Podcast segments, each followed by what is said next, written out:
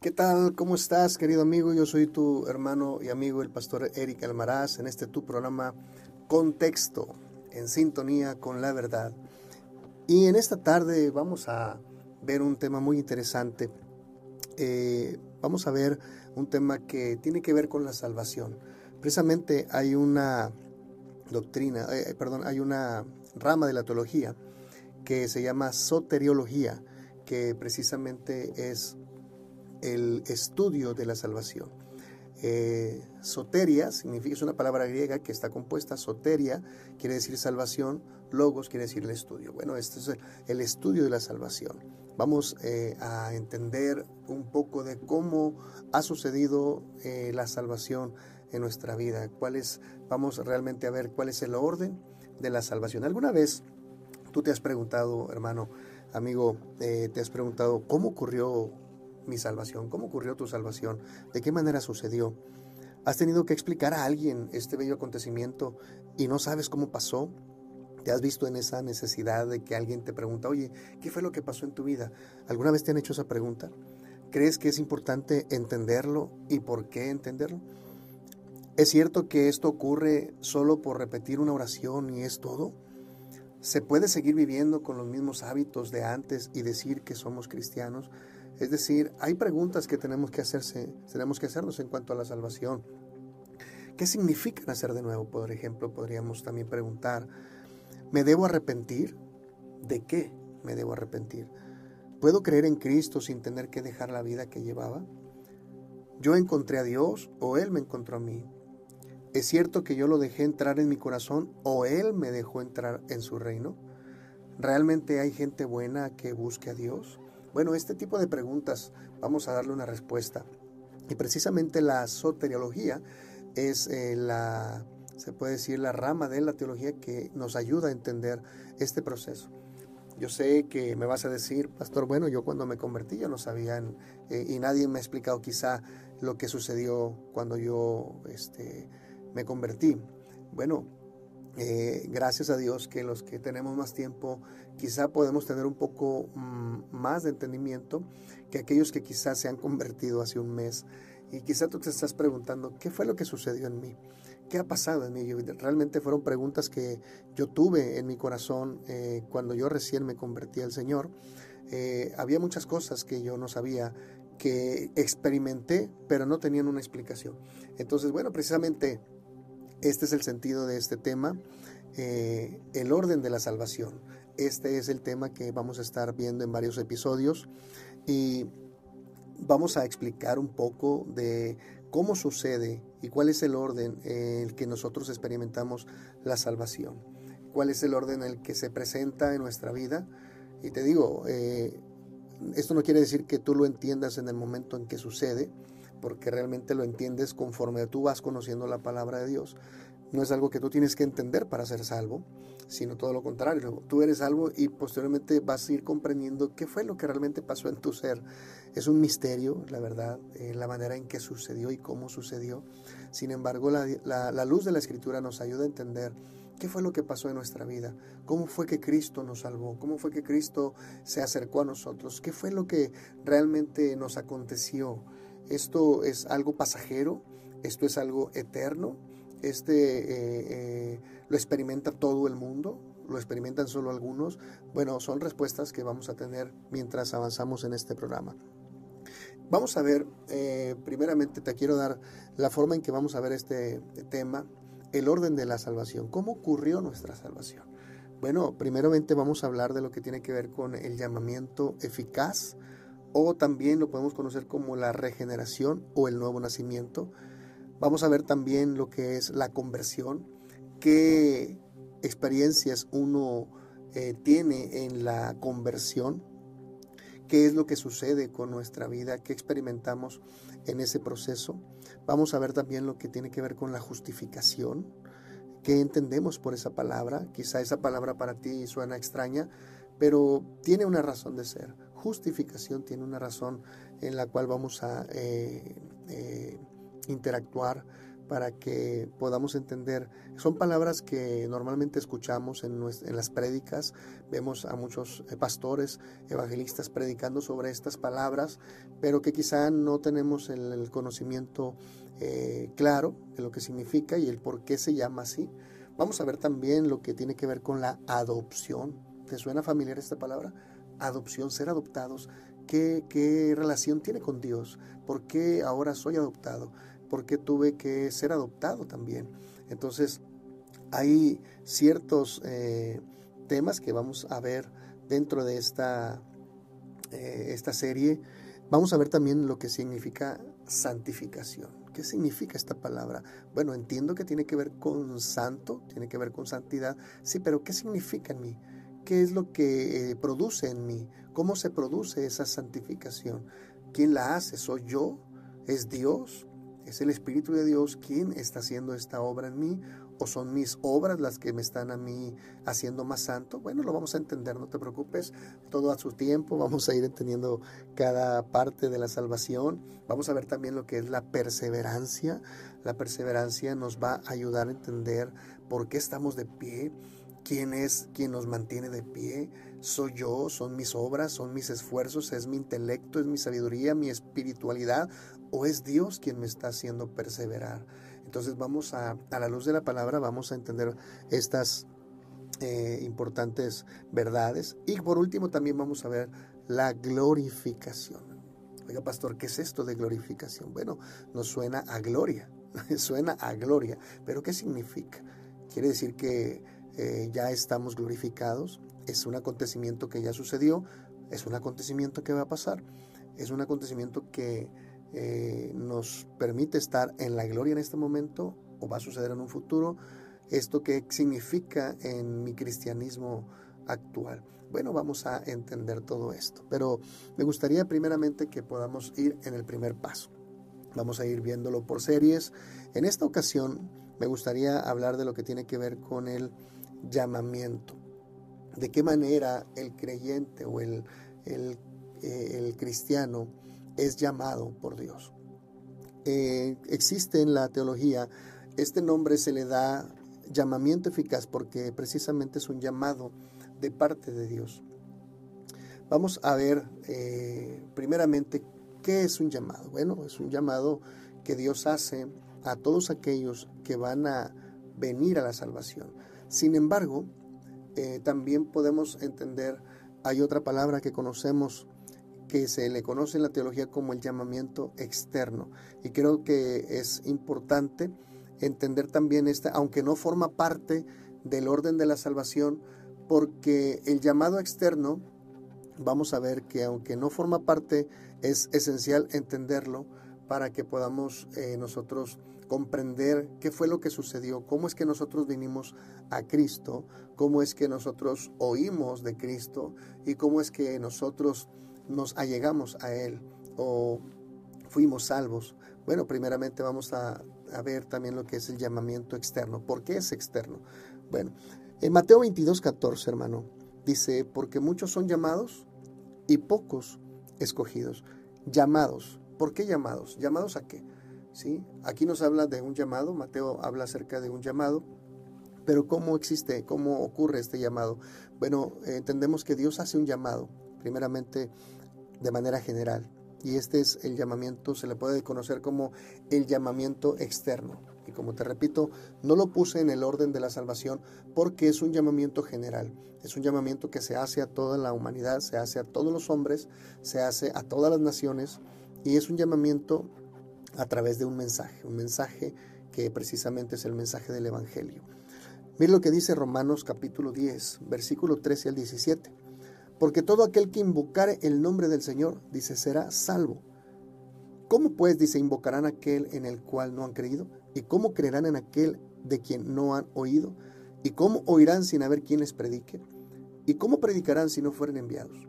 Como está escrito, cuán hermosos son los pies de los que anuncian la paz, de los que anuncian las buenas nuevas, mas no todos dice obedecen al Evangelio, pues Isaías dice, Señor, ¿quién ha creído nuestro anuncio?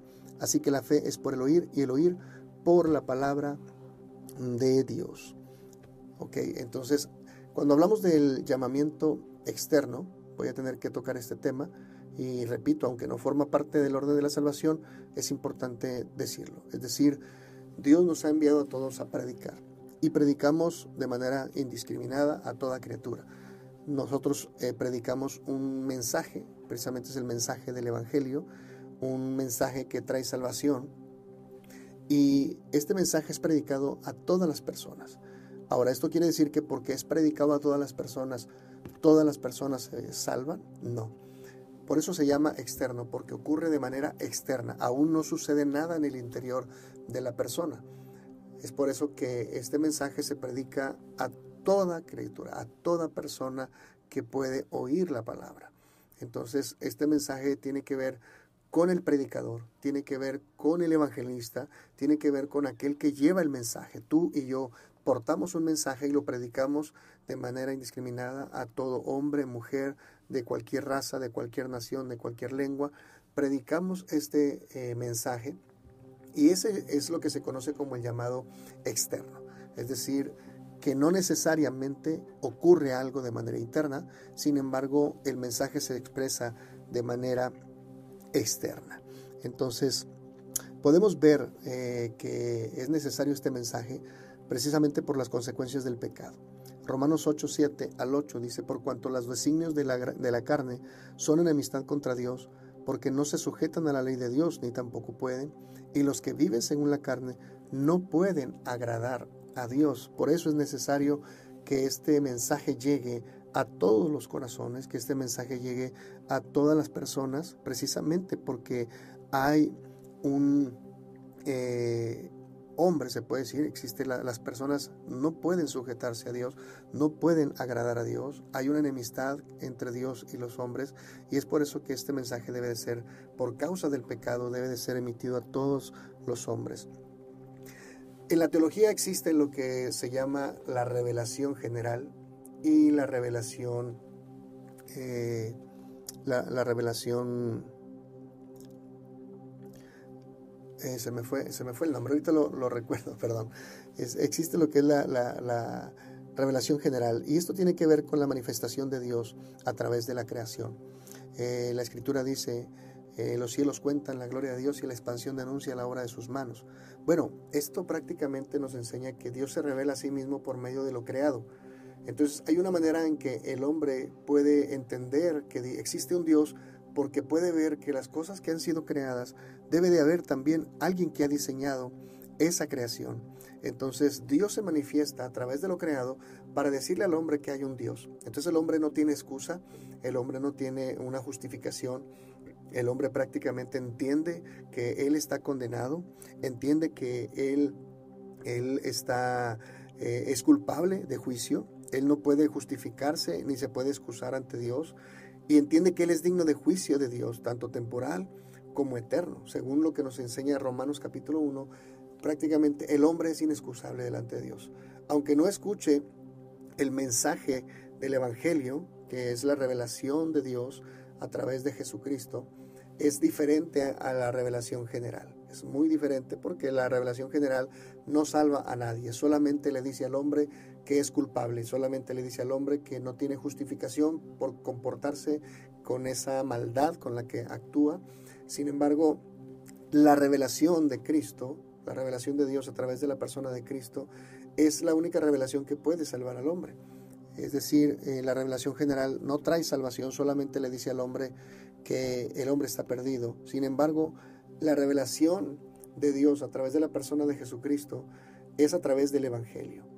El Evangelio no solamente presenta a que el hombre es culpable, sino que también le da el remedio al hombre y le dice por medio de qué puede ser salvo, de qué manera él puede librarse de la condenación eterna. Y precisamente es a través de este mensaje del Evangelio en el que se hace un llamado externo a toda criatura. Solo el mensaje del Evangelio, querido amigo, es aquel que puede librar de una condición en la que el hombre está encuentra perdido. Y este mensaje tiene que ver con la vida, la muerte, la resurrección del Hijo de Dios, enviado desde el cielo para salvar a los pecadores por gracia, por medio de la fe, al margen de las obras humanas. Es decir, el mensaje del Evangelio te dice esto Ninguno de ustedes puede ser salvo a través de sus propias obras, solamente por gracia pueden ser salvos y esto se logra solamente en la persona de Cristo. Por la vida, la muerte y la resurrección de Cristo es justificado el hombre. Fíjese lo que dice la palabra de Dios en 1 Corintios 1.18, porque la palabra de la cruz es locura a los que se pierden, pero a los que se salvan, esto es, a nosotros, es poder de Dios, pues está escrito, destruiré la sabiduría de los sabios, desecharé el entendimiento de los entendidos. Pregunta, ¿dónde está el sabio? ¿Dónde está el escriba? ¿Dónde está el, disputador de este siglo? ¿No ha enloquecido Dios la sabiduría del mundo? Pues ya que en la sabiduría de Dios el mundo no conoció a Dios mediante la sabiduría, agradó a Dios salvar a los hombres o a los creyentes por medio de la locura de la predicación. Bueno, este, este mensaje es el que nosotros escuchamos aunque este mensaje es un llamado externo porque lo hace el hombre a través de la proclamación del Evangelio, ¿verdad? Este mensaje prácticamente eh, hay tres elementos que tienen que ver con este mensaje. Vamos a ver, cuando nosotros predicamos el Evangelio, y es una responsabilidad nuestra predicarle a todo mundo, tú y yo hemos predicado a nuestro compañero de trabajo, a nuestro vecino, a nuestra familia precisamente, a nuestros padres, nuestros hijos. Eh, hemos predicado el Evangelio a mucha gente, ¿verdad? Y quisiera solamente que pudiéramos entender qué cosas o qué, eh, qué esencia debe tener nuestro mensaje cuando predicamos. Bueno, la predicación primeramente debe explicar este llamado que Dios hace a través de nosotros de manera externa a toda persona. Bueno, eh, el predicador debe explicar primeramente lo que tiene que ver con la santidad de Dios el mensaje realmente tiene que ver con la santidad de Dios. Muchas veces eh, he escuchado predicadores, he escuchado gente predicando en las calles y pareciera que solamente es una predicación que no hace conciencia a la gente. He escuchado personas decir, sonríe, Cristo te ama. Y la verdad es que si el Evangelio fuera predicada de manera bíblica, yo no veo ninguna razón por la cual una persona que está perdida deba sonreír. Una persona que está prácticamente yendo en condenación al infierno, no veo razón por la cual deba sonreír. Yo creo que eh, no tiene el contexto correcto de la, del mensaje del Evangelio. Y creo que es importante eh, para que la gente vea la urgencia de creer en Jesucristo. Realmente la gente está perdida. Y si nosotros no damos ese contexto, pues realmente le estamos diciendo a las personas, no te preocupes, no está pasando nada, tú sonríe, al fin Cristo te ama. Entonces creo que debemos nosotros corregir esa parte en la que nosotros estamos presentando la palabra de Dios.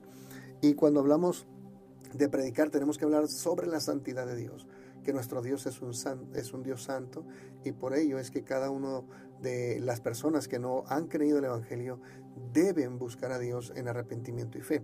Bueno, eh, tenemos que entender también, hablar de la santidad de Dios. Si predicamos este Evangelio tenemos que hablar también de la pecaminosidad del hombre. Es decir, tenemos que decirle al hombre que la razón por la cual está perdido precisamente es por el pecado y no es algo como que no pasa nada.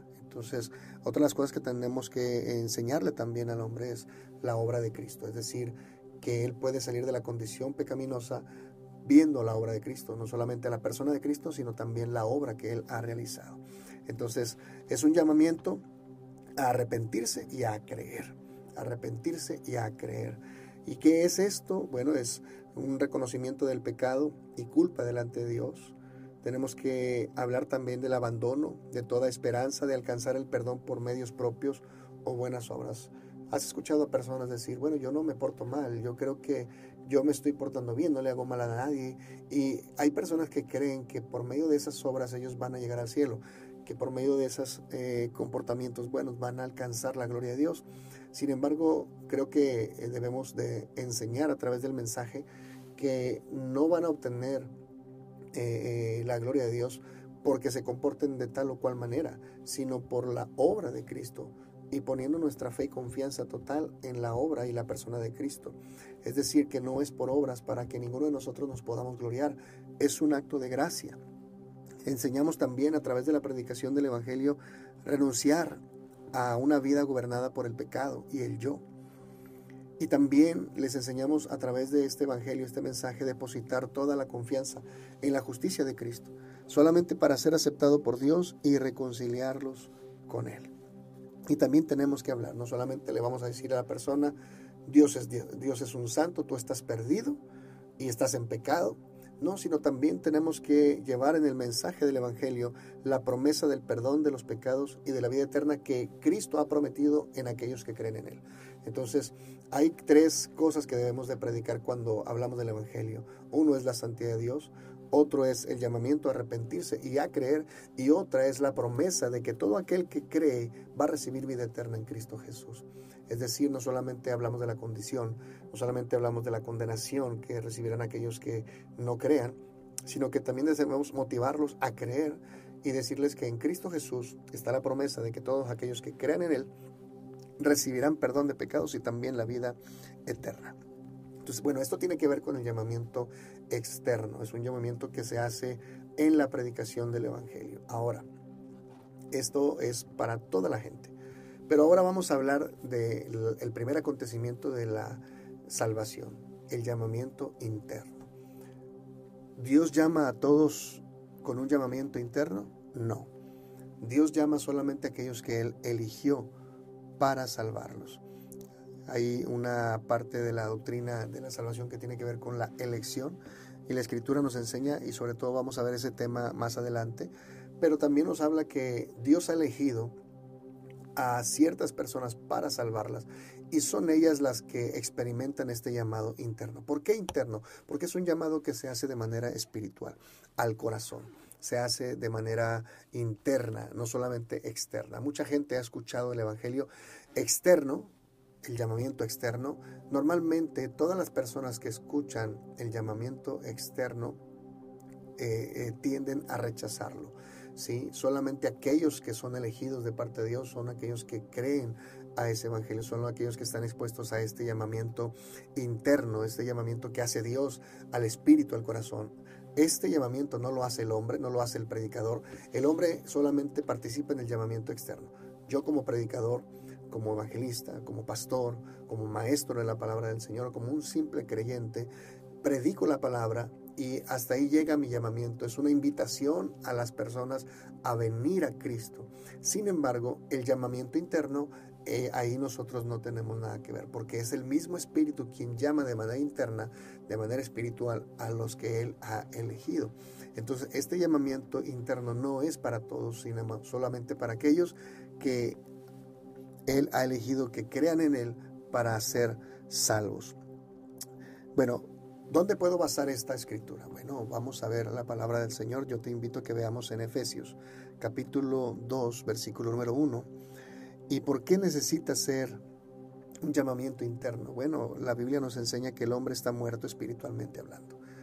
El hombre que es incrédulo realmente está en una condición de muerte. No estamos enfermos.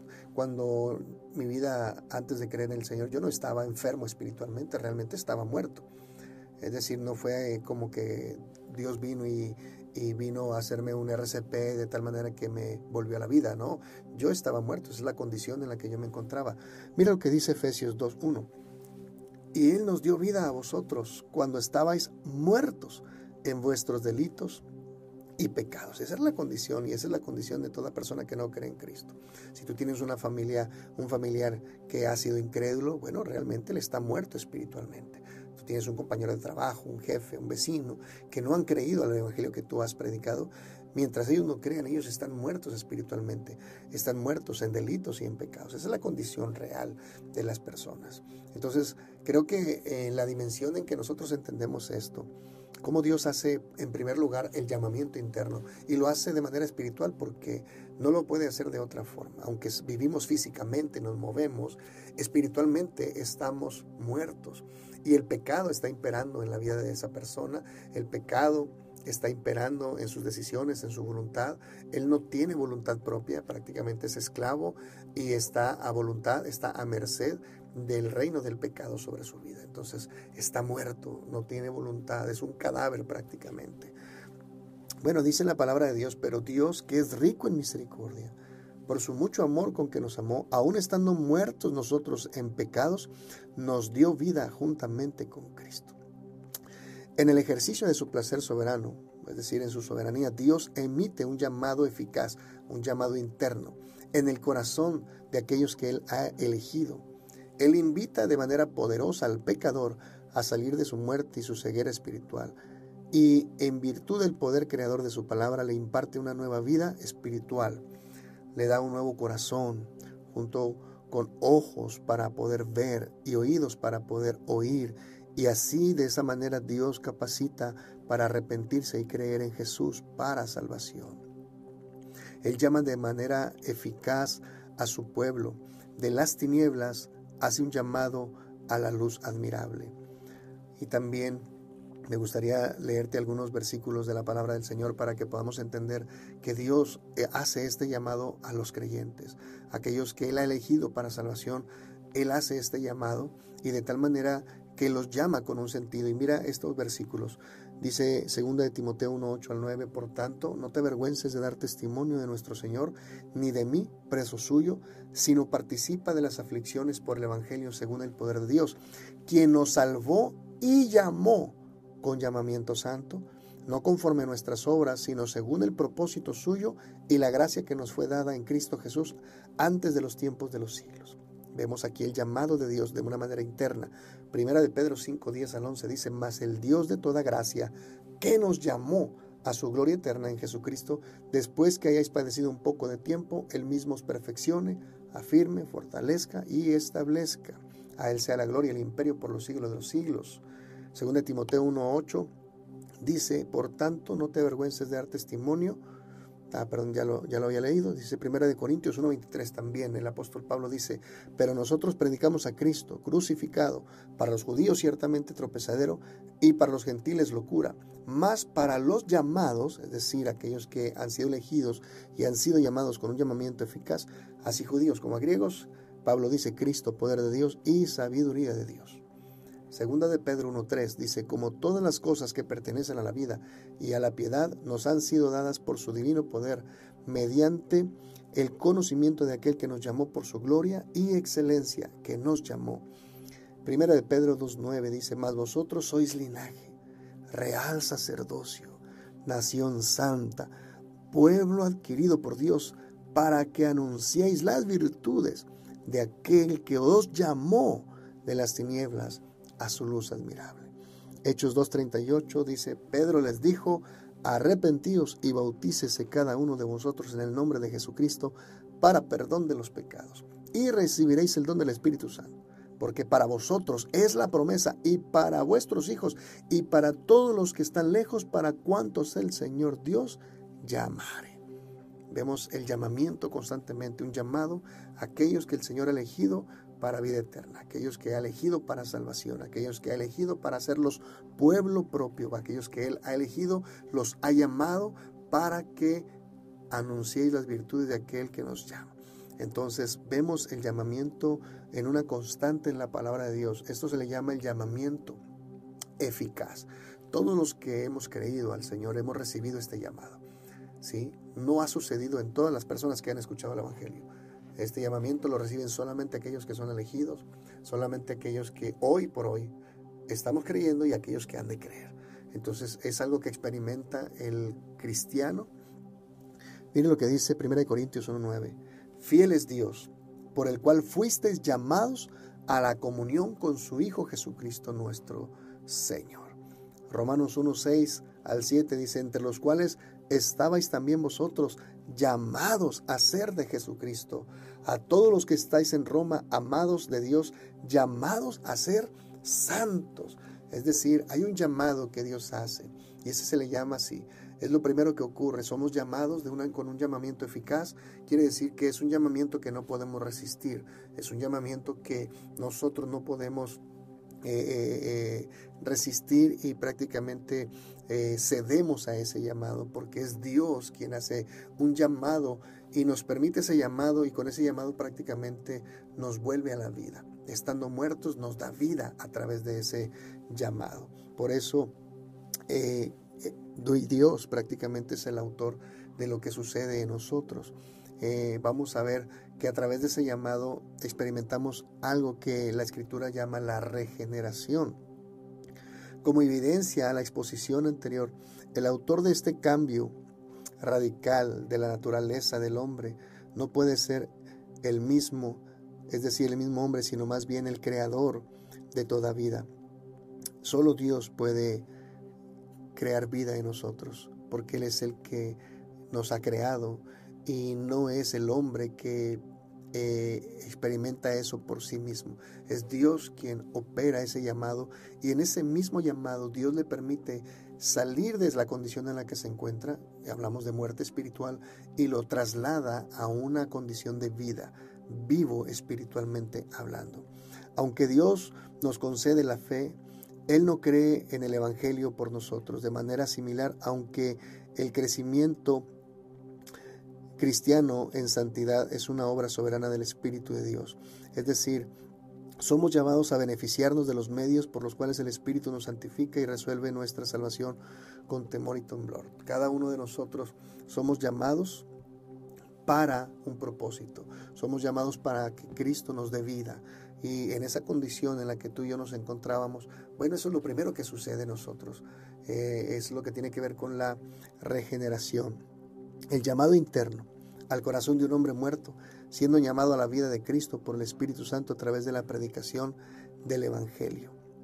Es decir, eh, nosotros tuvimos que escuchar prácticamente el llamamiento externo, que se hace de manera general, pero posteriormente al escuchar eso, Dios hace un llamado interno.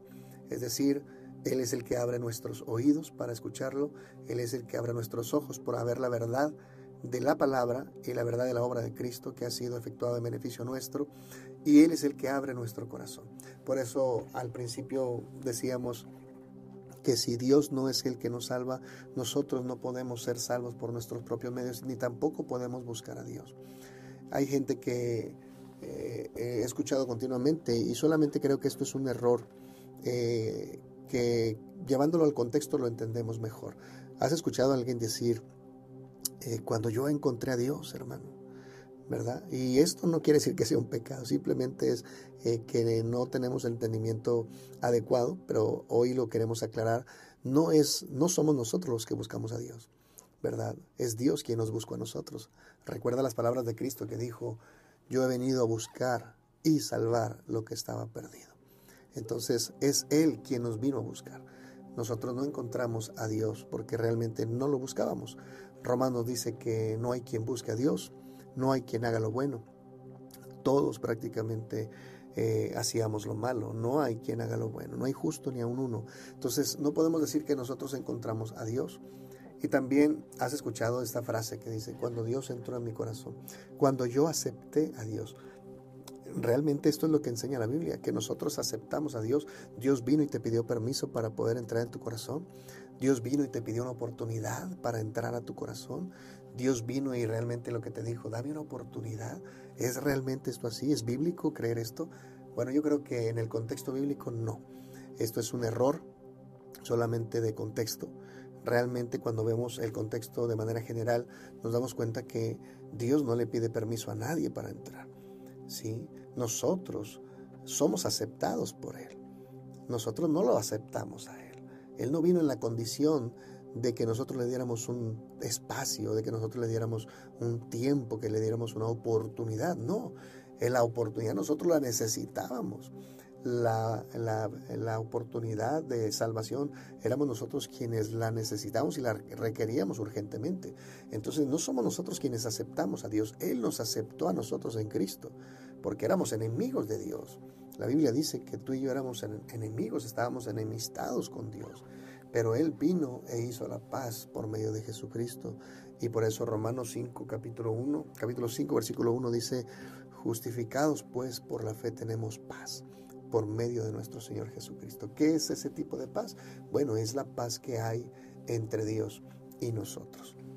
Ahora, ¿qué más ocurre en este llamamiento interno, en este primer proceso de la salvación. Dios, ya dijimos que Dios nos llama de manera externa a través de la exposición o la proclamación de un mensaje. Número dos, dijimos que eh, todos escuchan este mensaje de manera general, pero no todos reciben el llamamiento interno, solamente aquellos a quien Dios ha elegido para salvación. Ahora, este llamamiento interno lo que produce nosotros precisamente es que una vez que ya hemos pasado de muerte a vida, entonces nosotros tenemos la capacidad de poder creer al mensaje. Hay una cuestión aquí, muchos piensan en, el, en este orden de este proceso. ¿Qué sucedió primero? ¿Primero creí y después nací de nuevo? ¿O primero nazco de nuevo y después creo? Bueno, yo, mi postura, bíblicamente hablando, creo que primero Dios nos da vida a nosotros ya que nosotros no podemos, un muerto no puede creer, un muerto no puede ejercer fe, no puede ejercer voluntad propia, está muerto simplemente. Necesita cambiar de condición para que pueda ejercer fe y poder ejercer confianza. Entonces precisamente Dios es lo que hace a través de este llamamiento. En el poder del Espíritu Santo cambia nuestra condición de muerte a vida. Por eso la Escritura dice que hemos sido trasladados de muerte a vida.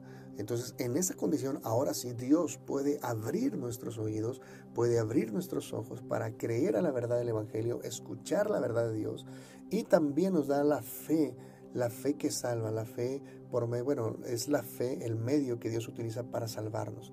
No es la fe la que nos salva, sino solamente es un medio de gracia. Es por gracia realmente que nosotros somos salvos. Y esto dice la escritura por medio de la fe. Entonces la fe salvadora es el resultado del nuevo nacimiento. Uno nace de nuevo primero y entonces ejerce la fe para poder creer. Entonces esto fue lo que realmente pasó en ti y en mí, amado hermano. Primero Dios nos saca de la muerte espiritual, nos traslada al reino de su amado Hijo, ahora nos da una condición de vida y en esa vida ahora tú y yo podemos ver, oír y podemos ejercer la fe esa fe que por medio de ella nosotros alcanzamos gracia en Cristo Jesús. El creyente regenerado convierte necesariamente la justicia en una práctica. Ahora vamos a ver esto. Hacíamos una pregunta al principio y decíamos, ¿una persona puede eh, seguir haciendo los mismos hábitos que, que hacía este, antes de conocer a Cristo? Eh, me he encontrado muchas personas y creo que esto es eh, un común denominador en todas las iglesias este, locales donde tú y yo nos congregamos.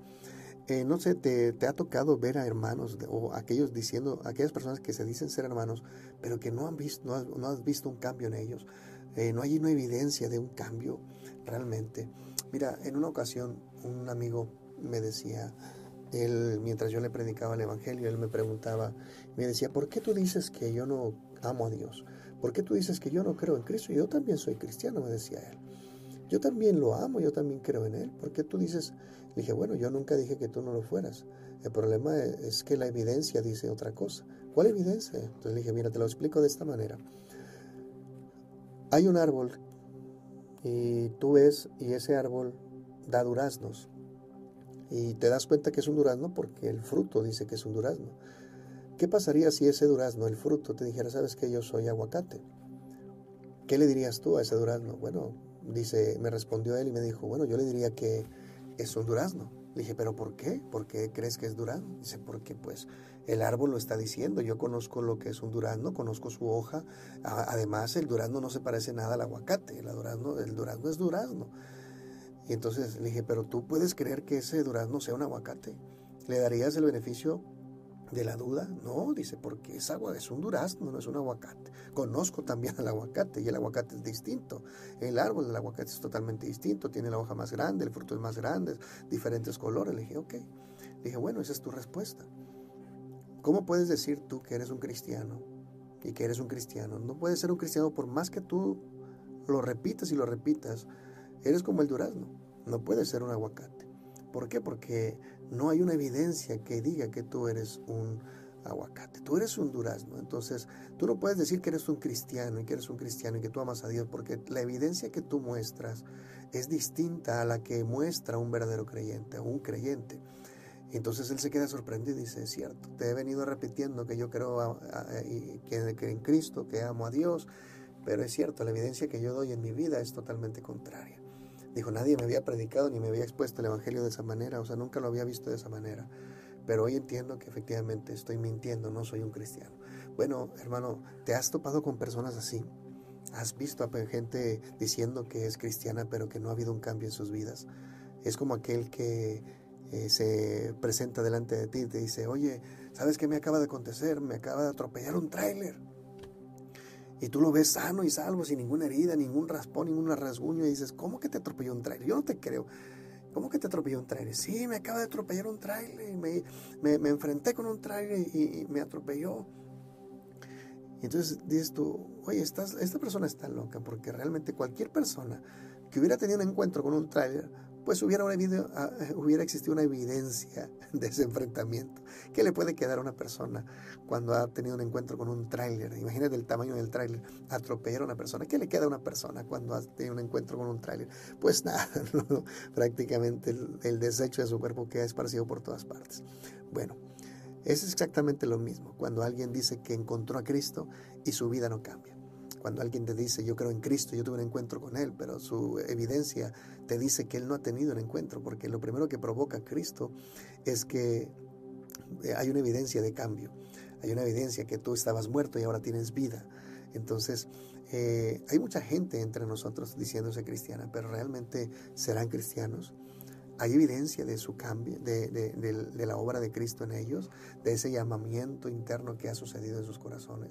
Porque cuando alguien ha sido llamado internamente por Cristo, en ese llamado eficaz, cuando Dios llama a alguien para salvarlo, lo primero que hace es sacarlo de la muerte a la vida. Y lo que crea en él es un nuevo nacimiento, es decir, crea una vida nueva en esa persona.